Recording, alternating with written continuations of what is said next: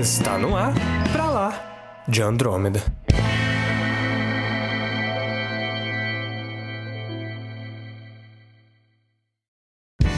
Sejam muito bem-vindos ao episódio número 28 do Pra Lá de Andrômeda e não é porque o mundo é de mentirinha que você pode fazer o que você quiser, cara. Eu sou Samuel Soares. Eu sou o Caio e o storytelling é aquilo que dá a oportunidade do homem de ser um deus.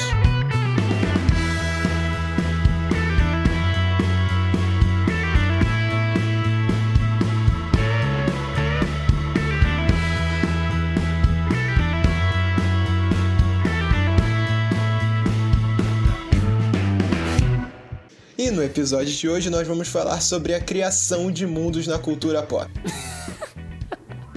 É isso, cara, é isso. Uma introdução beleza. mais anos Não, 80 beleza. do que essa, Beleza, o impossível. Caio falou, beleza. Não, beleza, Caio. O Caio falou, eu vou introduzir igual. Como é que você tinha falado? Vou introduzir igual o desenho dos anos dos 80. 80. Você acha mesmo que ficou mega parecido com o desenho dos anos 80? Cara, eu não lembro, né? Não tava vivo. beleza, beleza, gente. A gente vai falar sobre mundos, mundos de mentira, mundos fantásticos. O que que precisa, Caio, pra formar um mundo de, de mentira, só que incrível, cara? O que que a gente precisa, cara? Vamos lá, vamos discutir um pouco disso hoje.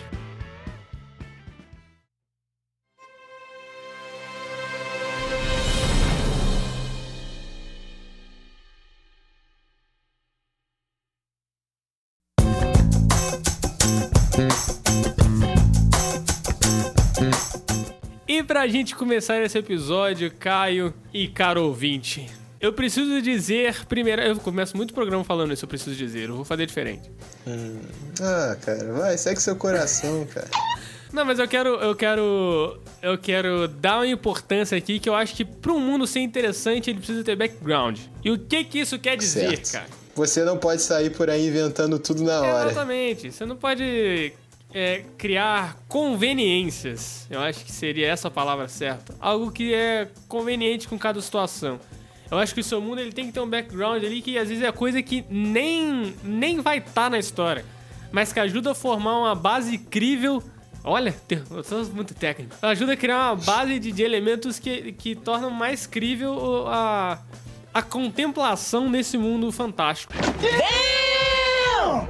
Nossa, ok. Mas é, ué. É, é porque você, você entende que, tipo. Sabe, sabe uma parada que tem muito em Senhor dos Anéis, cara?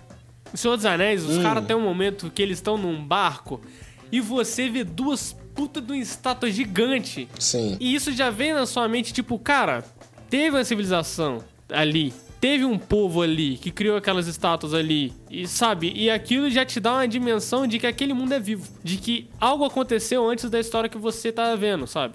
E que aquelas pessoas Inclusive- conhecem mais coisas daquele mundo que tá sendo mostrada pra você. Inclusive, na literatura, na minha opinião, tem poucos mundos que são mais vivos e mais, mais complexos do que o do Senhor dos Anéis. Porque o Tolkien era um gênio maluco, quase. Porque ele colocava background, mais background, mais background, coisas que nem ia abordar na história do Senhor dos Anéis ou do Hobbit, mas ele criava, porque ele e o filho dele gostavam, era um passatempo dos dois. É, ele criava porque sim também, né? Mas era. Mas É, era. porque sim. Era parada quase com um estudo dele também, né? Ele, ele criava esse Isso background falar, também é. pra criar a base linguística da, do, do universo, né? Da, da- do- dos povos que ele criava, porque pra um povo criar uma língua, ele tem que ter uma cultura, então ele criava cultura. Enfim, era muito louco, né? Não, é, é. O Tolkien era um cara que estudava línguas e não existe coisa. Existe poucas coisas na nossa sociedade. A nossa sociedade está em constante evolução e constante mudança. E a língua também. E ele queria ver como uma, a- o desenvolvimento da sociedade até, é, implicaria na evolução da língua. Por isso ele criou o Senhor dos Anéis. O universo. É. E eu acho, eu acho isso bem interessante, cara. Porque comunicação, né, cara? A língua é uma das paradas. É a tecnologia mais incrível já criada pela humanidade. A língua? Sem a língua, cara. Não, não teria criado mais nada. É o que ajuda Verdade. o ser humano a se desenvolver rapidamente. A comunicação. Faz o ser humano podar falhas de evolução Nossa, que seriam. que seriam. levariam mais tempo, eu acredito. Caraca, hoje o episódio tá rebuscado nas palavras aí. Podar, crível, contemplação. Cara, hoje tá Olha, cara, se não for pra fazer um podcast de alto nível eu faço qualquer coisa, cara. Entendi. Mas vamos sair do foco da comunicação, que isso é até um bom, pra, um bom prapo. Prapo? Que palavra é essa daí? Caraca, essa daí eu nem um conheço. Bom prapo. Um bom papo para um outro podcast. Vamos começar a falar da. A gente já falou um pouquinho dos seus anéis, né? O que que pra gente torna ele tão especial, que é esse background massivo em qualquer coisa que o Tolkien faz e acrescenta no cenário não é por acaso, nem o nome das coisas que ele dá é por acaso, e isso só ajuda o universo a ficar completo e parecer mais Não, é, vivo. cara, eu, eu, tô, eu tô, falei de, de fundamento, até tá, tá no título aí, fundamento de um mundo de mentirinha, mas porque eu acredito que, que eu não tô pensando também só em literatura, não só Senhor dos Anéis, pensando até RPG também, cara, que a gente costuma jogar aí, é um negócio Uhum. importante, porque você vai ter gente Sim. jogando dentro do seu mundo. Então, pra você fazer com que essas pessoas acreditem que elas realmente estão no mundo vivo, também necessita dessa, dessas questões. E, e uma dessas questões é, é o background que eu citei aí no começo, que eu acredito que, que é importante você entender o que faz o seu mundo funcionar, certo? Tipo, o que fez o seu mundo chegar Certo. àquele ponto, o básico pelo menos. É, ouvinte, se você se pergunta se é legal jogar RPG, é muito legal, mas vou te adiantar. Eu tô mestrando, parei até porque não dá tempo, de mestrar para essa cambada de amigos que eu Cambada. tenho, um RPG de Cyberpunk. E só pra te deixar situado, eu tenho mais ou menos umas nove páginas de background que eu nem sei se eles vão usar. Eles nem, eu nem sei se eles vão passar por tudo, entendeu? É isso. Só pra te deixar feliz aí e pensar, nossa, quero jogar um RPG. Você acha interessante aí RPG, você acha que pode ser maneiro, realmente é maneiro, mas é por causa disso que o Caio que mestra e não eu. Dá um trabalhinho. Não sou nem eu que mestre, é a primeira vez que eu vou mestrar. Quem mestra geralmente é, o verdade, Otávio. verdade. Mas voltando ao tema, qual outro mundo assim que você acha que a construção de universo é muito legal, Samuel, além do mundo do Senhor dos Anéis? Tô tentando pensar alguma coisa fora de fantasia medieval também, porque eu acho que a gente tem muito de construção de um universo em fantasia medieval. Tô tentando pensar em outra coisa. Ah, Cyberpunk, mas a gente fala muito de Cyberpunk já. Fala, fala muito Mas podemos falar de Cyberpunk. Cyberpunk no sentido do, do, do RPG que a gente tem jogado, talvez, sei lá. É, é um mundo rico também, não deixa de ser uma criação de mundo. É mais pautada em coisas É, reais. mas eu acho que Cyberpunk também já é meio que pronto. É, porque é só uma visão. O mundo já tá pronto, é o nosso, só com algumas modificações. Tá. Muito Beleza, importante. cara, eu cheguei num ponto aqui, um outro exemplo de, de universo que é interessante, Space Opera, cara. Porque Space Opera você Uhum. tem vários planetas, você tem várias espécies, ou seja, você também tem várias culturas, e você precisa tornar isso tudo crível. Por quê? Porque é outro planeta, é outro, são bichos diferentes, e você precisa tornar isso crível. Eu acho que Star Wars faz um trabalho magnífico nesse sentido também. De você, às vezes, humanizar um, um alienígena, de você tornar ele crível. E aí eu quero trazer outro fundamento importante que é personagem, cara. Você ter Sim. personagens que realmente são convincentes em suas motivações, cara. Sim. Olha, esse programa é o programa Samuel Discurso, é, Disserte. Vai lá, pode falar. Não, porque eu acho que também você pode ter um mundo mega rico ali, mas você não ter personagens que se relacionam de forma convincente com esse mundo também não faz muito sentido. Porque, sei lá, você tem um mega império espacial e tal, e você tem, sei lá, um imperador ali que a motivação dele é nula, sabe? Os personagens, até NPC, se você estiver pensando num, num, num- num RPG, eu acho, acho maneiro eles terem motivações interessantes, assim. Até porque, Caio, eu tenho um bom exemplo aqui, é uma parada que você criou, cara. Lembra Hum. do, do Charles? A gente tava Lembro. jogando RPG do Cyberpunk, entrei num, entrei num caminhão, tava, tava fazendo uma missão lá, e eu tava infiltrado num caminhão. E o Caio criou- criou um personagem que é o Charles. E, e eu conversei com esse cara, no- claro, com, com, com o Caio narrando, né? Mas ele tinha, era um NPC É, eu criei uma personalidade uma pra personalidade ele que- falei como se que me fosse ele, convenceu ué. de que aquele cara era um- realmente um personagem dentro daquele mundo. E isso é maneiro, porque isso, isso cria uma imersão muito forte. Eu acho que a gente, a gente falando aqui nesse episódio aqui sobre, sobre mundo de mentirinha, basicamente a gente. é, isso de você criar mundo de mentirinha é basicamente você criar uma ilusão. É você mostrar pra pessoa que aquele mundo de mentira ele existe. A pessoa pessoa ter essa sensação de, de verossemelhança com a realidade. Não é, cara? É, é isso mesmo, porque quanto mais você sente a sensação de, ser, de verossimilhança, mais você se sente inserido naquele mundo e você começa a gostar dele, entendeu?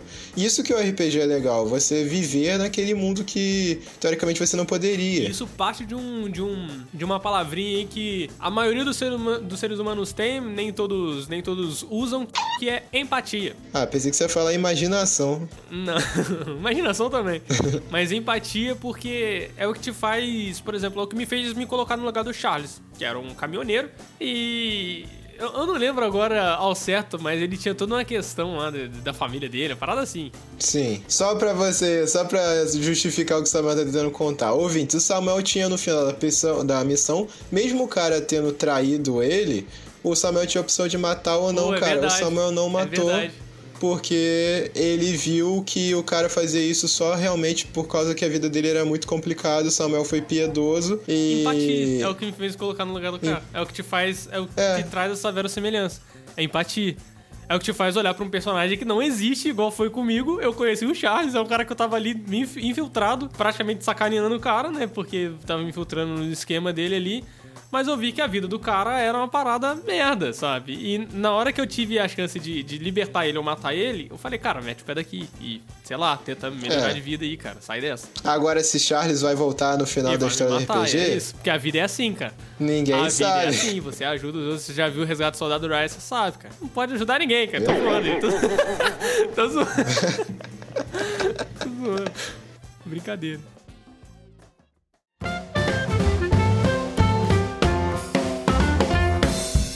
E eu tô passando aqui só pra avisar você que se você ainda não segue a gente no Spotify, segue a gente aí pra não perder nenhum episódio e pra dar aquela força pra gente. É muito importante ter você aqui com a gente em cada episódio.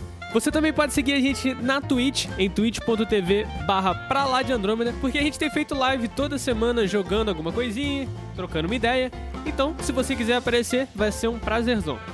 Você também pode seguir a gente no Instagram, em arroba pra lá de Andrômeda, e acompanhar tudo que a gente for lançar, além de acompanhar também um pouco dos bastidores do que a gente faz. Então é isso, segue a gente lá, seja muito bem-vindo à tripulação e voltamos à programação normal.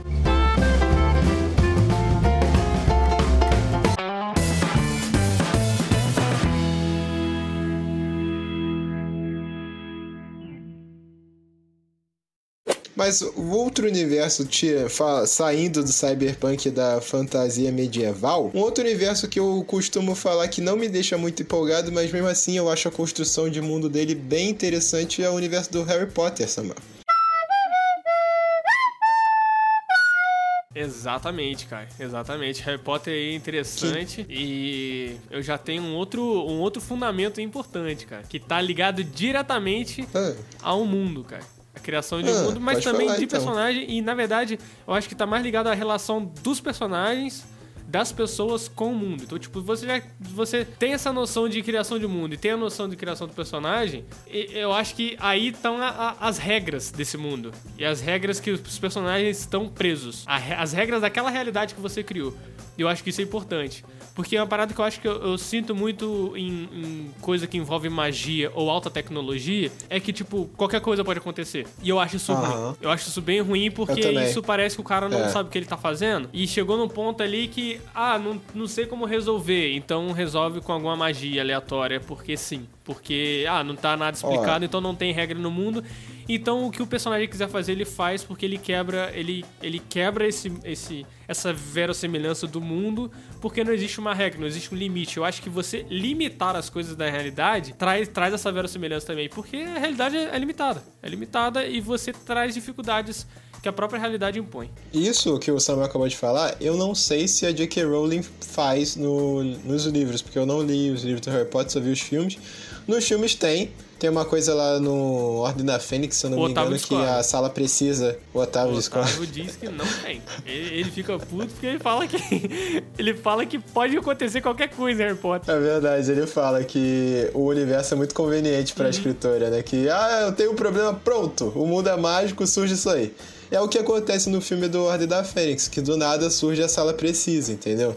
Mas eu sei que nos livros eles citam a sala precisa desde o começo, então não é um, um Deus Ex Machina, No mas... filme é, né? Não na, O... não no, no filme é, no filme surge do nada. E como eu só vi os filmes, eu não sou tão fã de Harry Potter assim, eu gosto do universo, mas não tenho vontade de ler os livros. Agora tenho, não, até tenho. agora não, É, pelo agora menos. Quem sabe um dia, mas é um universo muito interessante, mesmo assim, tem criaturas mágicas. A escola, o conceito da escola de bruxaria é muito legal. Não ter só uma escola de bruxaria, ter várias ao redor do mundo. O conceito de trouxa eu acho muito interessante também. Tudo é bem interessante. Ou você não acha? Não, Sam? eu acho, eu acho interessante também. Mas eu- é igual eu falei, eu acho que as regras de, de como o mundo se relaciona com as pessoas, e, na verdade, o contrário, né? As pessoas se relacionam com o mundo, é, é, é importante nesse sentido, pro, que igual eu falei, que você consegue manter essa verossimilhança com a realidade, porque se, se pode fazer o. Se pode acontecer qualquer coisa, você sente que você não tem controle de nada, sendo que você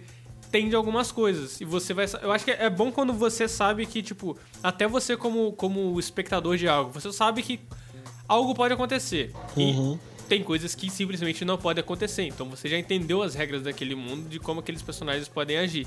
E se quando foge disso, é, geralmente é Deus Ex Machina. E Deus Ex Machina é sinônimo de perda de verossimilhança, ou seja, perda de. Como é que se diz, cara? É quando, quando a história te, te tira, quando você sai da história, quando você pensa, hum, É. tá legal isso aqui. Você perde imersão naquele Perde universo. imersão, exatamente. Vou citar um exemplo que me dói citar, mas que é verdade, é o Ma- Matrix. Matrix, o 1 é um- uma construção de universo muito legal, fantástico, adoro o filme, mas o 2 e o 3 começam a vir com umas coisas que não fazem sentido. Inclusive tem um ponto que o Neo fora da Matrix, ele tem os poderes que ele tem dentro da Matrix, sem explicar nada, entendeu? E Ah, essas paradas eu tô ligado no Matrix, de que também é provavelmente fora a- da Matrix também. é uma Matrix. outra Matrix, é. Mas, cara, pô, brincadeira, né? Seja mais criativo, né? É isso, por isso que eu, eu amo tanto o primeiro filme ao, ponto do meu nome na Steam ser Cypher, que é o nome do personagem que eu amo no primeiro filme, e eu odiei os outros dois. É isso. É como um- uma falta de verossimilhança e não respeitar essas regras que você inseriu no seu mundo pode acabar com a sua própria história. Você pode se dar um tiro no pé se você é o escritor, entendeu? É, é por isso que eu falei no começo do programa aqui que não é porque o mundo é seu que você pode fazer qualquer coisa. Porque eu acho que se qualquer coisa pode acontecer, então. Muitas das vezes, quando qualquer coisa pode acontecer e algo aleatório acontece, quebra todo o conflito da história. Sim. Sabe? De tipo. Poxa, às, às vezes, às vezes algo acontece que você pensa, pô, por que que não fizeram isso desde o começo, sabe? Você podia fazer isso o tempo todo, com magia, com, com tecnologia. Não é feitiçaria, é tecnologia. Isso. Aí que se a gente for falar um montão de construção ruim de. De universo que começou interessante, mas que acabou, vai falar de um montão de série e eu não tô afim de falar de Game of Thrones de pô, eu novo. posso falar aqui de, de, de, de jogo até, que o próprio Assassin's Creed que a gente fez os últimos episódios aí Sim, foi de Assassin's jogo Creed. tem muito também, que é um universo interessante, 26 só que é mal construído. É, e, e- ele tinha, na verdade, uma parada muito bem definida que nos, na- nos novos jogos aí, cara, pirou de vez. Cara, tem, tem Atlantis, Caio, no Odyssey. Tem Não Atlantis. sabia? Tem Atlantis? Tem Atlantis, tem, tem uma DLC de Atlantis, tem a cidade de Atlantis debaixo, debaixo do mar. Ok. É, é muito louco, muito louco. Então é, é o tipo de coisa que. É o que eu digo que me fez perder, me fez perder um pouco a paixão por Assassin's Creed, que realmente é, é quebrar essa, essa verossimilhança que eu tinha. A gente tava usando muito essa palavra, mas é porque eu acho que ela define bem. Você relacionar ela com. Você relacionar aquele mundo com algo real, com algo realmente incrível, algo realmente tangível, cara. É, e tem muitos jogos e filmes que você. Às vezes você mesmo que tá ouvindo, você fala assim: caraca, esse filme não me chamou tanta atenção, nem eu não gostei tanto e eu não sei o motivo. Ah, pode ser por isso. O filme fez alguma coisa mesmo inconscientemente você percebeu que ou quebrou a narrativa ou os personagens não são interessantes. Então você não não quer ouvir a história. É, filme não te convenceu. convenceu de que aquilo realmente é uma história. É, e isso, infelizmente, tem acontecido muito ultimamente, tanto em cinema quanto em jogo. Isso, infelizmente, é frequente. Até em franquias consagradas. Não vou citar nome. Não, aqui a gente não cita nomes. Não. A gente é totalmente em cima do muro. Pô, se a gente fosse ensinando o muro, pô, ia ser fantástico. Aí é mais chance de a gente conseguir algum patrocinador. Porque o tanto de gente que a gente fala mal aqui, tanto de empresa que a gente fala mal, a gente não vai conseguir patrocinador nunca. Ah, mas a gente tem que falar mal porque esse programa é pra quem tá ouvindo, não é pra, pra empresa, É né? verdade. O compromisso do Palácio de Andrômeda é com você, ouvinte. Aí começa toda uma parte institucional agora desse Aham. programa aqui. Mas, cara, você falou no começo desse programa, Caio, que storytelling aproxima a pessoa de, de Deus, de um Deus de um mundo, Caio. Deus fraco, né, cara? Deus fraco. Você não, tem, não pode ter o controle de Caraca. tudo. Você tem o controle de tudo, seu mundo não é tão legal assim. Deus fraco. Vocês são todos inferiores a mim! Eu sou um deus, criatura ridícula! E não serei parado por um.